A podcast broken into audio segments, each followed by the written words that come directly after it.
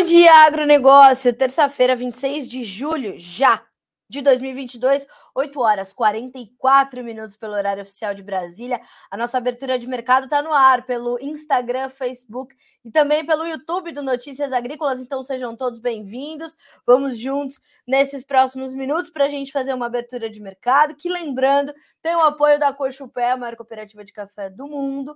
Senhoras e senhores, terminou o Bom Dia Agro direto.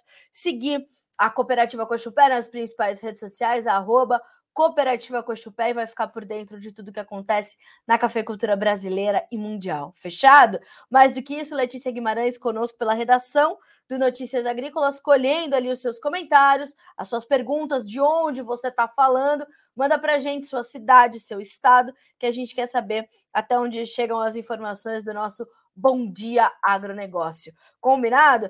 Mais um dia de alta para os grãos, hein? Já posso adiantar.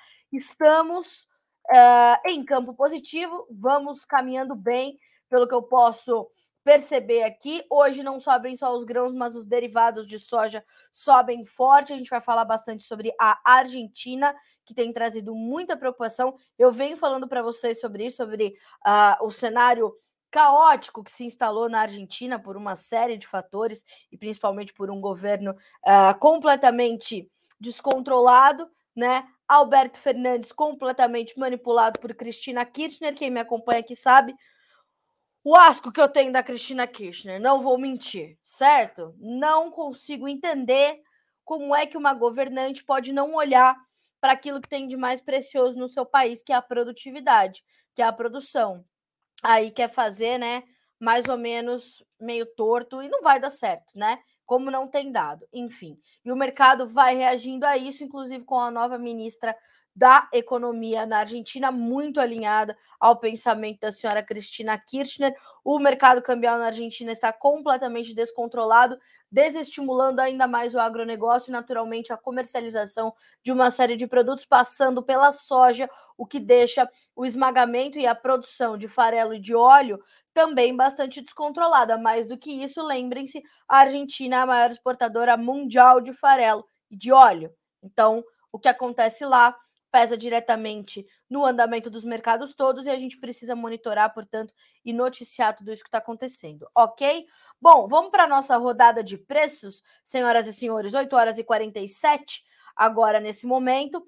Temos para a soja 1,7% de alta no contrato novembro, que vale 13 dólares e 68 centos por bushel. O milho, 5 dólares e 93, subindo 2,3%. O trigo sobe 2% agora para valer 7 dólares e 84 centos por bushel. Ainda na Bolsa de Chicago, alta de 1,7% para o farelo uh, no primeiro contrato, ou no mais negociado, que vale 404 dólares e 30 centos por tonelada curta. No óleo de soja, nós temos alta de 1,6%. Para o vencimento mais negociado, valer um, uh, 58 centos mais 48 por libra-peso. Ok? Então temos essa movimentação positiva em todo o complexo soja na manhã desta terça-feira. Bolsa de Nova York agora. Café sobe 0,8% para 2 dólares e 11 mais 70 por libra. O açúcar 17 centos mais 61 para subir 0,8%. No algodão, 92 centos mais 59 por libra-peso e uma alta de 1,7%. Hoje é dia de alta também para o petróleo, que tem alta de agora no WTI 1,9% para 98 dólares e 52 centos por barril. Vamos dar uma olhadinha no Brent também, por que não? Referência para Petrobras, referência para o quadro global de oferta e demanda. No Brent, alta de 1,8% para 102 dólares e 1 cento por barril. Então, volta para casa dos 100 dólares uh, o petróleo Brent subindo e superando os 100 dólares o petróleo Brent, ok? Ontem o mercado já subiu, hoje volta a subir. Ontem a gente recebeu a notícia daquele pacote de estímulo na China de 44 bilhões de reais e tudo mais. Uh, então a gente teve essa, essa condição. Uh, e a gente tem toda essa movimentação pesando a favor do mercado financeiro. Tanto que o dólar index, vamos checar aqui como é que está agora. Uh, o dólar index sobe 0,65%. No caso do dólar, a gente tem uma espera para amanhã a decisão do Federal Reserve sobre a taxa de juros norte-americanas. Se espera uma nova elevação, dados os dados de inflação que foram divulgados nos últimos dias. A possibilidade de uma recessão bate a porta da economia americana e há realmente essa possibilidade, portanto, do Federal Reserve trazer essa taxa de juros para cima. Aí você tem uma série, uma infinidade de projeções, de especulações, de estimativas e expectativas do mercado para essa taxa de juros amanhã. Isso deixa o mercado cambial muito volátil e vai puxar naturalmente um pouco mais de força para o dólar frente a outras moedas, né? Uh, e nós temos também dados essa semana do PIB norte-americano para o segundo trimestre de 2022, número que também é esperado com bastante ansiedade, principalmente porque a gente tem a possibilidade de uma nova contração. Então, a gente está nessa condição é, de também é, é, monitorar e esperar por essas informações, tá certo? E o mercado vai fazer isso também, né? Mais, mais forte ainda. Então, temos para o dólar index agora uma alta de 0,7%. Ainda entre as demais commodities, alta para o gás natural de 4,3% agora. O ouro cai um pouquinho, 0,2%, enquanto a prata sobe 0,2%. O cobre tem alta de 2,3% e uh, temos também. Ah, não, aqui, perdão, aqui é a soja, já falamos sobre ela. Uh, Bolsa de Dalian, mercado futuro chinês, levantamento da Agriinvest Commodities, alta para o farelo, alta para o óleo. Vamos já já detalhar isso também com a análise do Eduardo Vanin. Mas uh, no resumo ali do, do Vanin para esse quadro de sempre essa mistura de financeiro mais fundamentos, bolsas mistas, China em alta, planejadores devem injetar dinheiro nas construtoras, minério de ferro continua subindo, cobre em alta, falei agora, mais de 2% de alta para o cobre, petróleo em leve alta também, já acima dos 98 por barril para o WTI, tá? Gazprom reduzirá para 20% o fornecimento de gás para a Europa. Isso é outro ponto de atenção, por isso o gás sobe 4% agora no mercado norte-americano. Gás natural subindo hoje mais de 10% em outros mercados, principalmente nos mercados europeus. Ontem subiu uh, quase 10% também. A Alemanha próxima de uma recessão, de olho em preços de gás muito altos. Como é que vai se ajustar o governo alemão frente a tudo isso. Uh, e nós já pudemos perceber que o conflito Rússia e Ucrânia está longe de terminar, né? Está longe de encontrar efetivamente uma solução. Ah, por que, Carlinha, você fala isso? Porque firmaram um acordo, senhoras e senhores. Rússia com a ONU, Ucrânia com a ONU, vamos deixar a Ucrânia exportar seus, seus grãos, ok? Ok. Na, no sábado, isso foi na sexta. No sábado, atacaram o porto de Odessa novamente as tropas de Vladimir Putin.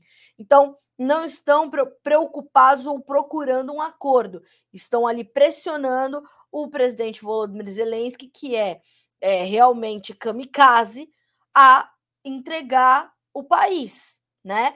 E ele já entendeu, mas ele está ali resistindo a essa condição. Então, assim, enquanto isso estiver acontecendo, a gente vai ver isso também acontecer e a Ucrânia continuar a ser devastada, sua população está completamente à mercê de tudo isso que está acontecendo, ok? Seguimos por aqui. Bom, uh, continuando aqui o, o, resumo do meu amigo Eduardo Vanin, o índice de confiança do empresário caiu para o menor nível em dois anos. Investidores de olho no Fed, que é o Federal Reserve Banco Central Norte-Americano, e as taxas de juros amanhã, e no PIB americano. Ó, Estão falando que o crescimento do PIB no segundo TRI vai ser negativo novamente. Recessão técnica. São dois ou três trimestres de, de contração no PIB, recessão, tá? A curva de juros nos Estados Unidos continua invertida. Esse indicador antecipou todas as recessões nos últimos 50 anos. Nos informa, como sempre, brilhantemente, Eduardo Vanin, analista de mercado da Agriinvest Commodities. Bom, senhoras e senhores, hoje eu vou começar pelo complexo soja, porque vou além do grão e vamos trazer informações também do óleo e do farelo, porque são eles que estão puxando, principalmente o farelo nessa semana, é que está puxando aí essas altas na soja. Naturalmente, o que está acontecendo na safra americana, e a gente vai falar sobre isso, também ajuda, porque ontem o USDA, o Departamento de Agricultura dos Estados Unidos, apontou uma nova redução do índice de lavouras em boas ou excelentes condições, tá certo? Uh, então, vamos juntos. Uh, mas uma, um recadinho importante que a Letícia colocou aqui nos comentários, acho bem importante a gente falar sobre isso. Mandem para nós, além de dizerem onde vocês estão falando, mandem como é que estão as condições de clima por aí, que a gente está passando essa secura. Várias culturas estão sentindo esse momento de chuvas abaixo da média, né? Não é uma estação chuvosa o nosso inverno, mas de qualquer forma, a gente está eh, com uma condição mais seca do que o normal, tá? Uh, então, façam isso, mandem para nós também as informações de clima aí na tua região, ok? Bom, uh, vamos lá. Tem pessoas fazendo já pergunta aqui sobre outros mercados, vão mandando as suas perguntas, eu vou respondendo aqui ao longo da nossa edição do Bom Dia Agro, tá bem? Uh, vamos lá. Bom dia, Carla. Bom dia, Anderson. Tudo bem, meu amigo? Seja bem-vindo. Bom, vamos lá. Soja, agosto, 14 dólares e 95, 22 pontos e meio de alta. O setembro tem 13 13 dólares mais 76, sobe 20 pontos mais 75. O novembro, 13,69, sobe 23 pontos. O janeiro, 13 dólares e 75, 22 pontos de alta. Quando a gente abre a, o mercado de farelo e o mercado de óleo, a gente tem ganhos de mais de 1% para ambas as commodities, tá? Então a gente está falando de um contrato. O mais negociado para o farelo agora é o dezembro 22 está com mais de 5 mil contratos em andamento. A gente está falando de 404 dólares e 10 centos por tonelada curta. Se a gente vai para os contratos mais próximos, o setembro tem 420 dólares e 80 centos, o outubro 405 dólares e 20. E se a gente vai descendo e vai se distanciando um pouquinho, a gente também não tem uma diferença muito alarmante. A gente tem uma diferença do dezembro para o janeiro de 2 dólares só por tonelada, do outubro para o janeiro de 3 dólares e para o março a gente tem uma diferença ainda menor, porque a gente tem 399 dólares por tonelada curta. O mercado entendendo que a gente já não vai ter muito uh, uma, uma, disponibilidade de oferta gigantesca. Vamos ler a, juntos a análise, porque o que está acontecendo? A economia da Argentina ela está em frangalhos, né? Uh, nós temos um, a dívida da Argentina com o FMI é enorme, a inflação está é, tá completamente descontrolada e altíssima. Eles têm desabastecimento de uma série de produtos, incluindo diesel, e isso compromete o abastecimento de todas as outras coisas. Uh, a volatilidade dos seus mercados é completamente intensa e crescente e latente. Mais do que todas essas coisas, a gente ainda tem um governo desacreditado, né? A chapa Alberto Fernandes Cristina Kirchner, ela veio sucedendo o governo de Maurício Macri, né? Que era um governo mais à direita, né? Era um governo uh, mais focado em resolver a economia com medidas que precisavam ser tomadas naquele momento, entre elas a redução das retenções das exportações de grão, de farelo, de óleo, de milho, de trigo, para alavancar o agronegócio, que é a galinha dos ovos de ouro da economia argentina, entre outros setores, e tentar fazer com que a economia da Argentina voltasse a respirar. O que aconteceu? O Maurício Macri, em quatro anos, não podia resolver a história da Argentina, que vinha já carregando uma situação completamente complicada economicamente falando. Volto a lembrá-los. Uh, não se trata aqui de uma opinião política ou de uma análise política. Se trata de uma notícia do que está havendo eu que monitorei o, o, o governo Macri justamente porque havia muita promessa para o agronegócio argentino.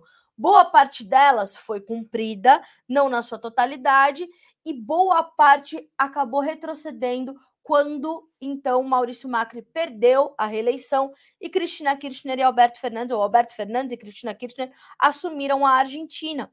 E a Cristina Kirchner, que já foi presidente, ela já destruiu o agronegócio uma vez e agora continua fazendo isso. E nesse momento, a gente tem um mercado cambial também completamente descontrolado. Para você que acompanha notícias agrícolas ou que está é, focado no, uh, uh, no, no, noticiário neste momento, vai ouvir muito falar sobre o câmbio paralelo na Argentina, que é quase que um câmbio que corre oficialmente. Mas a gente tem o câmbio oficial e a gente tem ou o câmbio Blue ou mercado, tem vários nomes, acho que são te, três termologias ali que, uh, que se referem ao mercado paralelo de câmbio da Argentina, que deixa o mercado ainda mais descontrolado. E a gente vê realmente uma Argentina sem qualquer referência. É um caos econômico e financeiro que está instalado por ali.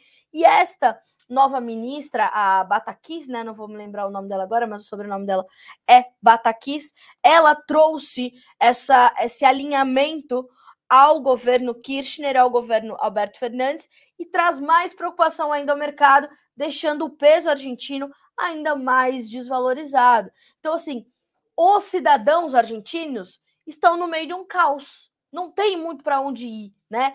Tá, tem brasileiro, mais brasileiro do que argentino andando na, nas ruas de Buenos Aires, porque tá baratíssimo viajar para Argentina e tá todo mundo indo para lá, enfim, é aquilo. E aí, o, por que, que eu tô dizendo tudo isso, né? Vocês devem estar se perguntando.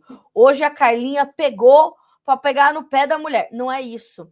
É que isso tá fazendo com que a soja, que é a riqueza uh, uh, do produtor nesse momento, porque o dólar e, e o, o peso estão completamente fora de referência, o produtor está segurando as suas vendas, né? Não está avançando com os seus negócios.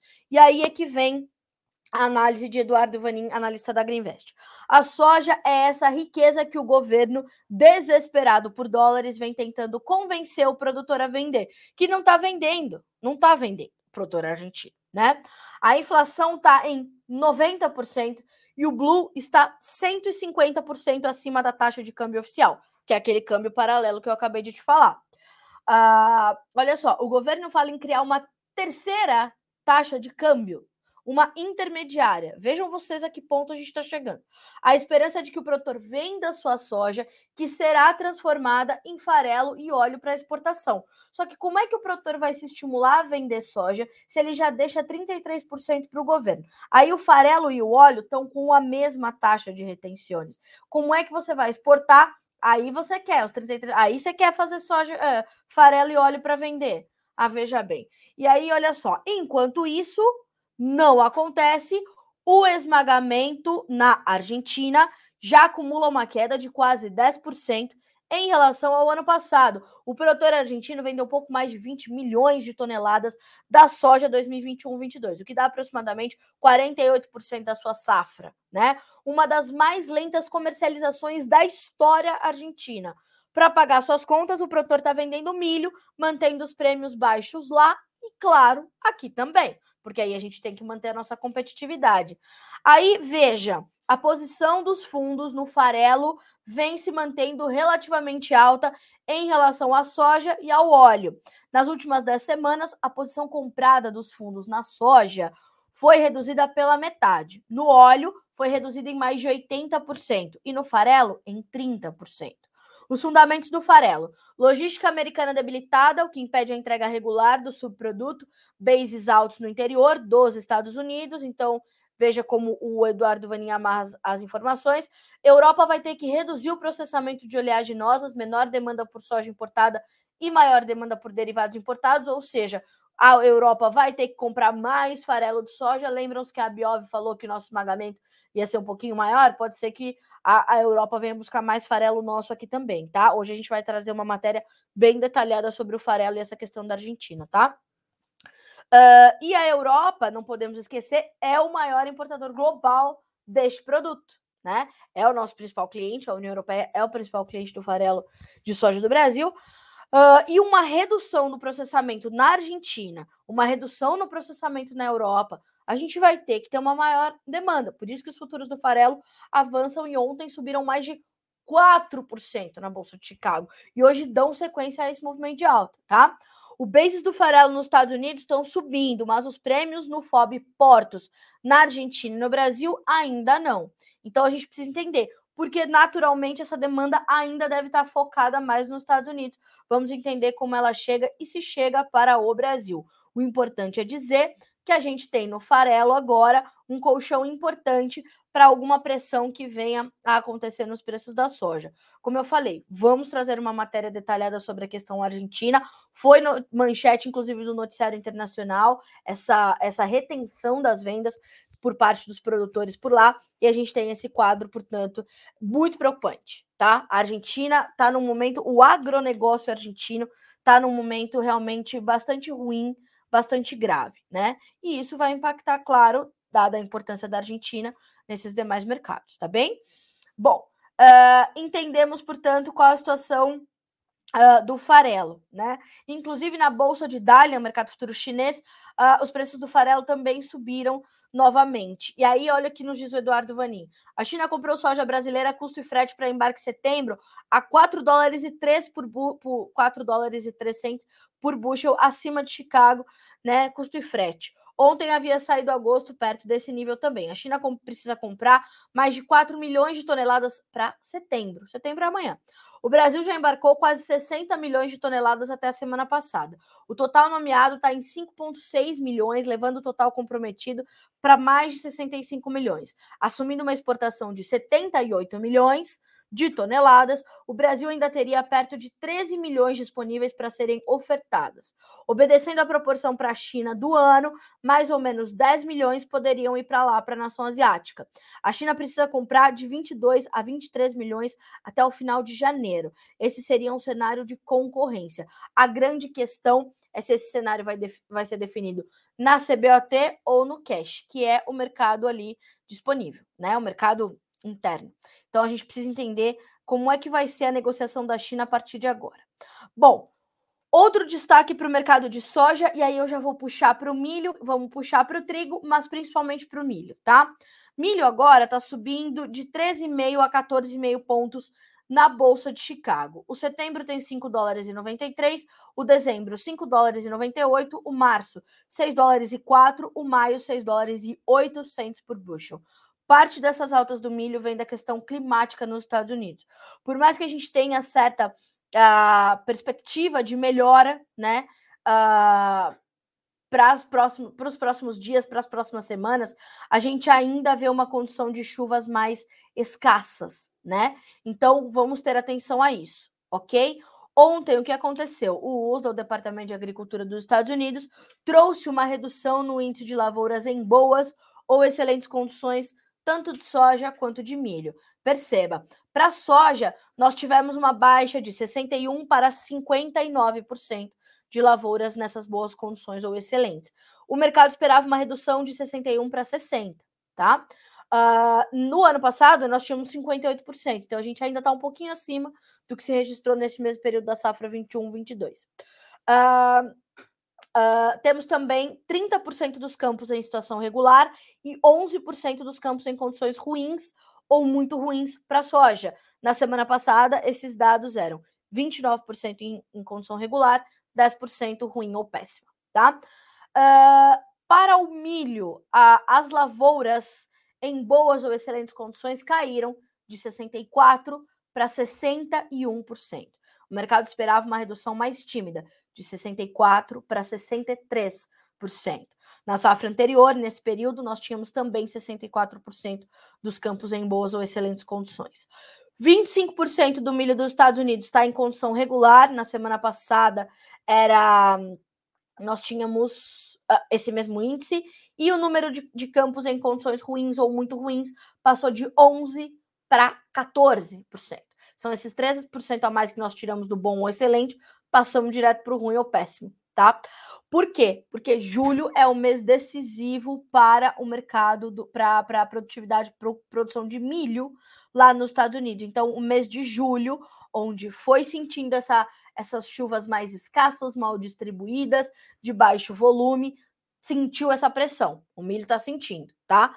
Então a gente também vai avaliar, entender como é que a gente vai terminar julho, como é que vamos começar agosto. O julho está definindo a sua produtividade, até porque, quer ver uma informação importante?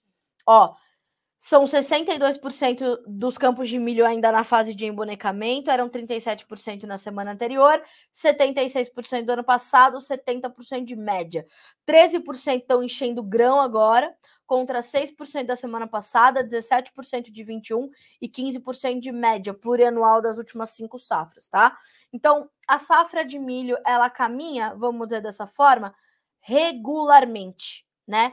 Regularmente. Nada de muito muito fora da curva, mas essa essa piora das lavouras americanas é o que chama a atenção do mercado e é o que está no radar, tá? Olha só uh, o que também diz uh, o Vani em relação a isso. As condições lavouras americanas caíram mais que o esperado. Há um efeito sazonal, mas também há o forte calor. As condições caíram mais ao sul e melhoraram no leste do cinturão. No leste do cinturão ficam aqueles estados: Illinois, Indiana, Ohio, e nesses estados chove bem, né? As chuvas mais volumosas, as chuvas mais consistentes, elas estão concentradas mais a leste do Corn Belt. Por isso que nós temos essa, essa condição, tá? Ah, e aí, veja só, o que preocupa é o oeste do meio oeste americano. Haverá um refresco nas temperaturas para a próxima semana e depois vem mais calor. Há boas chuvas para 10 dias para o leste do cinturão, para o delta, que é um pouquinho mais para baixo ali, e para as planícies. Aí também me surpreende, porque as planícies estão bem secas nesse momento. Iowa, que é o maior estado produtor de milho dos Estados Unidos, e o norte do país estão mais secos. Uh, abre aspas para Eduardo Vanin. Apostaria em uma redução das, produ das produtividades de milho e soja no relatório de agosto, mesmo movimento do ano passado. No entanto, o USDA deve neutralizar parcialmente essa redução na oferta via estoque inicial maior, uh, tanto para soja quanto para milho. Mesmo assim, provavelmente o resultado ainda seria a redução do estoque de passagem para 22, 23, tá? Então, atenção, porque esses cálculos eles serão agora, agora mais frequentes para a gente entender quantos dias sem chuva tira da produtividade, uh, quanto a, a, a, produção perde com, essa, com essas reduções, como isso mexe nos estoques, esses números serão mais frequentes. E os boletins que chegam do USDA, o Departamento de Agricultura dos Estados Unidos, também vão trazer cada vez mais essa condição, né? Vão trazer essa esse monitoramento. Eu vou, deixa eu ver se eu consigo mandar aqui uma uma imagem para Letícia. Aí a gente já consegue compartilhar com vocês como é que está sendo esperado lá para os americanos essa condição de clima. Deixa eu ver se eu consigo. Já falei para vocês que essa jornalista não é a melhor amiga da, da tecnologia, né? Mas vamos lá. Vou pedir para a Letícia colocar essa imagem para a gente na tela. Aí vocês vão conseguir ver um pouquinho mais adiante como é que está a condição climática lá para os americanos, tá? Vamos lá. Deixa eu ver se já está aqui na tela de vocês. Vamos a Letícia vai colocar para vocês, previsões mais alongadas, a gente vai conseguir uh, observar um pouquinho mais do que a gente pode esperar para o. Uh, deixa eu ver se ela consegue dar um zoom para a gente. Consegue. Por que, que a Letícia não consegue fazer? Olha aí. Primeiro mapa, senhoras e senhores, temperaturas, tá? Então, no primeiro mapa, primeira linha, tá? Linha de cima, mapa 1. 1 a 5 dias, tá? Então a gente está falando de 26 de julho a 30 de julho. Temperaturas um pouquinho abaixo da média, que é esse refresco que a gente acabou de falar aqui do Eduardo Vanin. Então a gente tem uma condição ali um pouquinho melhor. Se a gente vai para diante, 31 de julho a 4 de agosto, que para todo agosto, não se esqueçam, a gente tem a previsão do NOAA indicando temperaturas acima da média, a gente vai ver temperaturas acima realmente nesse período na previsão do Commodity Weather Group, que é um instituto meteorológico norte-americano. Então a gente vai ver uh, essa condição em toda essa área colorida em amarelo, né, um amarelo um pouco mais escuro, vocês vão ver que são áreas de temperaturas acima da média. E todo o, o centro, né, o coração do Corn Belt está ali sob essas áreas de uh, temperaturas mais elevadas. A mesma coisa quando a gente vai já para 5 a 9 de agosto, terceiro mapa da primeira linha, que é essa condição, então, também de, de temperaturas acima da média, tá? Então, a safra americana, ela está sofrendo com esse calorão. Ela vai, ela sente agressivamente? Ainda não. Pode sentir, Carlinha? Pode, no, no momento em que esse, esse padrão vá se mantendo e se agravando, tá? Vamos para a linha de baixo, que são as linhas das precipitações, das chuvas, né? O que, que nos mostra essa condição? A gente tem chuvas abaixo da média para praticamente os três intervalos. A gente está falando de primeiro mapa, 26 a 30 de julho. Então, a gente tem uma região mais limitada, com chuvas abaixo da média, são todas essas regiões em marrom, tá? Essas regiões em verde são chuvas acima da média. Aí a gente está falando da região do Delta ali, do biquinho sul do, de Illinois e de Indiana, um pedaço ali do Missouri, né? Mais a região do Delta. Na sequência, quando a gente vai para o período de, 20, de 31 de julho a 4 de agosto, a gente vai ver que a gente tem ali os estados, os I-states, uh, Illinois e Indiana, e a parte do Delta, com chuvas também ou dentro da normalidade ou, ou, ou um pouquinho acima, mais na região do Delta, que é essa manchinha verde, onde tem um A, né? Que é de above, ou seja, acima, né? Chuvas acima da média. E a gente vai ver que ali o estado de Iowa e Minnesota, as Dakotas, completamente. Fora o Texas, né? O Texas já entregou para Deus porque não tem mais o que fazer. A secura é extrema, é muito preocupante o que está acontecendo no Texas. Mas quando a gente olha para esse segundo mapa, a gente vê que as Dakotas, Iowa, Minnesota, uh, eles estão sob chuvas abaixo da média. Quando a gente vai para o terceiro mapa, a gente tem uma mudança, né? A gente tem a metade norte de Iowa, a metade sul de Minnesota uh, e alguns países mais a oeste, mas também de uma forma bem limitada, com chuvas uh, dentro da normalidade. Illinois, quase na sua totalidade, com chuvas abaixo, e um pedacinho ali do oeste de Indiana. Então vejam que não são chuvas bem distribuídas e onde elas chegam, elas chegam de forma limitada, escassas, com volumes mais contidos. Então, senhoras e senhores, tenham atenção e vamos monitorar, tá? A questão climática nos Estados Unidos vai ser é, ainda muito presente no andamento dos mercados, embora haja outros fatores, né, que estão ali pesando severamente, como eu expliquei ontem, né? fiz essa rápida analogia. O que está acontecendo? A gente tem fundamentos fortes para soja, para milho, para trigo até mesmo, né? Mas a gente tem o financeiro que é aquela dor de cabeça. Você já tomou um remédio, não funcionou ainda, você vai tomar um outro daqui 6, 8 horas, ainda vai continuar te lembrando lá no finzinho aquela dor de cabeça. Tem dias que ela vem mais forte, e é essa analogia que o mercado está fazendo. Quando a dor de cabeça está mais forte, que você sai? Você sai chutando a porta. E é isso que o mercado faz. Quando ele sai liquidando tudo, aquele efeito a nada, a soja perde 79 pontos. Então é isso que o mercado faz. O mercado reage a esses momentos mais ariscos, né? A esses momentos mais nervosos. E nesse momento está olhando para a questão climática que está trazendo certa preocupação, até porque as lavouras estão perdendo ali o seu vigor, a sua qualidade, ok? Ótimo. Vamos dar uma olhadinha nos nossos comentários. Uh, bom dia, Carla Mendes, time do Direto na Fazenda. O Jefferson Terra, bom dia, Carla. Como é que tá a laranja? Vamos ver isso já. A Thais Alves, de Patos de Minas, Minas Gerais. O Anderson Cardoso, bom dia, Carla. Bom dia, Anderson. E RM Consultoria Negócios, bom dia, senhorita Carla. Bom dia, senhor uh, líder da RM Consultoria Agronegócios. Certo? Negócio, só negócio. Clima quente e seco na região do Triângulo, com certeza. Luciano Brasil, bom dia e tenha uma boa terça-feira. Muito bom dia para você também. Danilo Santos, direto do Paraguai, bom dia para você. Meu amigo Márcio Fagundes, bom dia, Carlinha, bom dia, Agro. Vamos às melhores informações do Brasil e do mundo. Olha aí. Uh, o Agnaldo Moura Rodrigues, bom dia, Carla, de Contagem, Minas Gerais. Bom dia, Minas Gerais. Tayama nos mandando bom dia, Fabiola nos mandando bom dia. Vamos chegar ali no YouTube, que tem bastante gente conversando com a gente ali também. Bom dia, Judite. Judite está conosco hoje, hein, senhoras e senhores?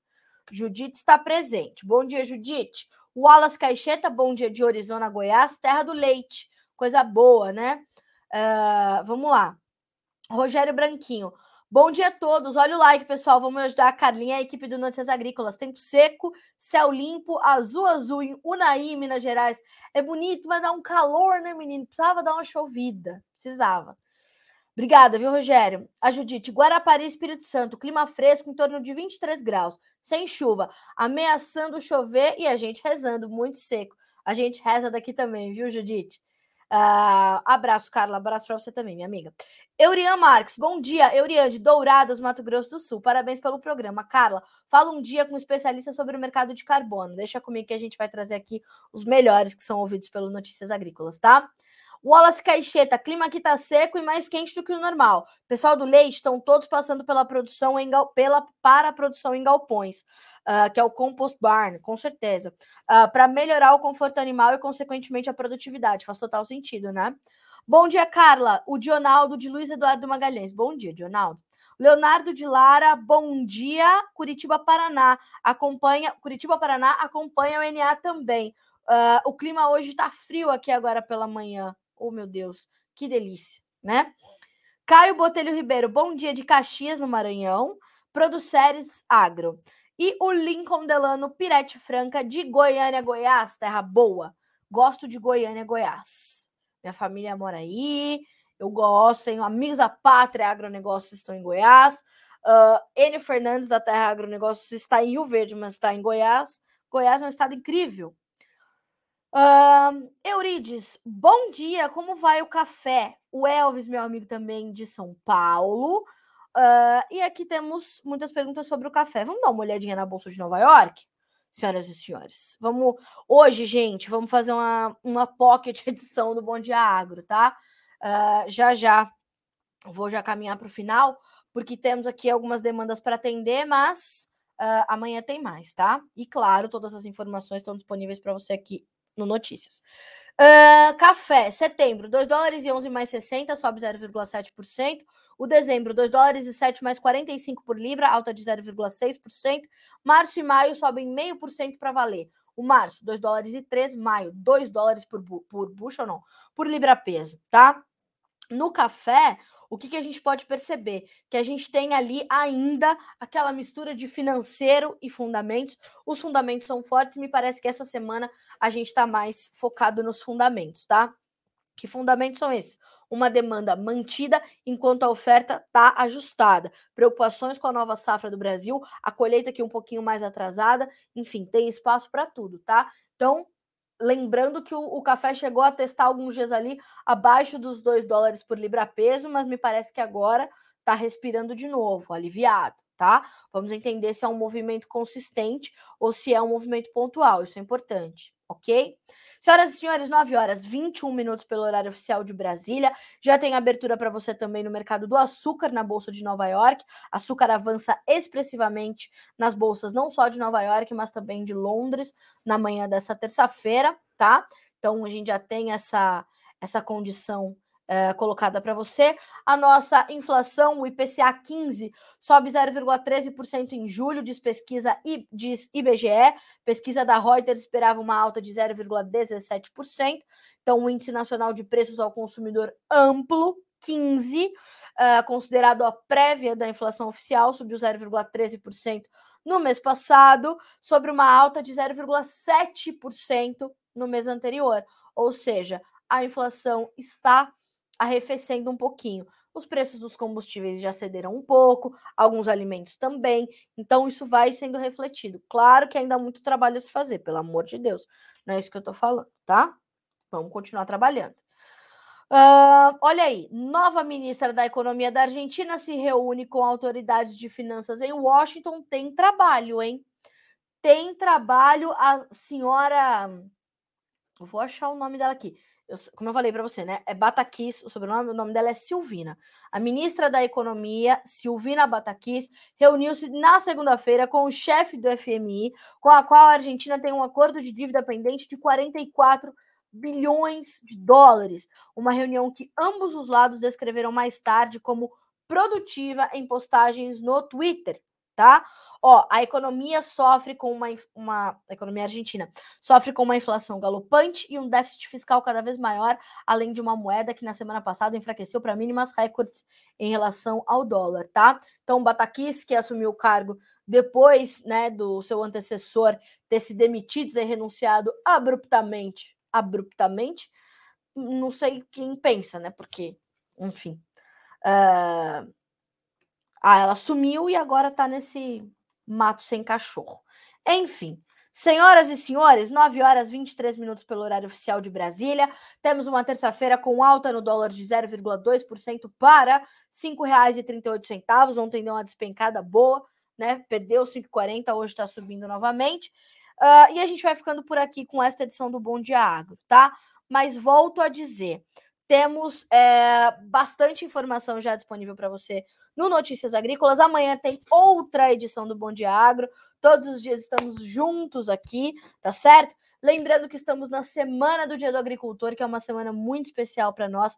Sexta-feira, senhoras e senhores, tem o primeiro evento presencial do Notícias Agrícolas com transmissão ao vivo da íntegra da nossa programação a partir das 15 horas, horário de Brasília. A gente já vai estar ao vivo do local onde vai acontecer essa celebração da agricultura brasileira, o prêmio, né, a melhor história de um agricultor, que tem aí muitas surpresas esse ano. Aliás, se você não votou ainda, vote já até amanhã, 23h59, você pode votar, tá? Temos ali os cinco finalistas que estarão conosco aqui, com toda a equipe do Notícias e os grandes líderes que estarão reunidos nesse evento.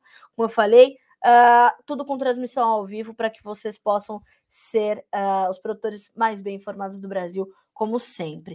Uh, olha só, Mazali, é, bo, buenos dias desde Paraguai. Buenos dias para vocês todos do Paraguai que sempre nos acompanham por aqui. O Ademir, bom dia, Carla. Ademir de Roraima. Soja aqui muito boa. As lavouras já começamos a colher dia 15 de agosto. Lembrando, né, pessoal, Roraima, aliás, Ademir, obrigada, viu, uh, pelo teu comentário. Roraima tá ali no calendário norte-americano na produção de soja. Roraima é um colosso. Roraima tem uma soja para elas, só que é aquela variedade de tracajá, pela luminosidade que recebe, pelo, pelo, pelo regime de chuvas, enfim. A Embrapa desenvolveu uma variedade para se produzir em Roraima. Roraima, que é uma das mais recentes fronteiras agrícolas desse país, é um colosso a soja de Roraima. Sensacional. Obrigada. Uh, o Ebil, Ebilton Donato, Ponta Porã, Mato Grosso do Sul, bom dia. E o Samuel Souza, bom dia de Lucas do Rio Verde, Mato Grosso. Senhoras e senhores, muito obrigada pelas gentilezas todas, pelos bons dias. É sempre um prazer dividir as minhas manhãs com vocês. Amanhã tem mais. Prometo que um pouquinho mais alongado, tá? A nossa, nossa conversa aqui, um pouquinho mais alongada a nossa conversa, nosso papo aqui no nosso Bom Dia Agronegócio. Fechado? Senhoras e senhores, 9 horas 25 minutos. Faça bons negócios, tome boas decisões, porque o nosso objetivo é te criar esse ambiente saudável, responsável, seguro para que você faça isso, tá certo? Boa terça-feira para você e até amanhã.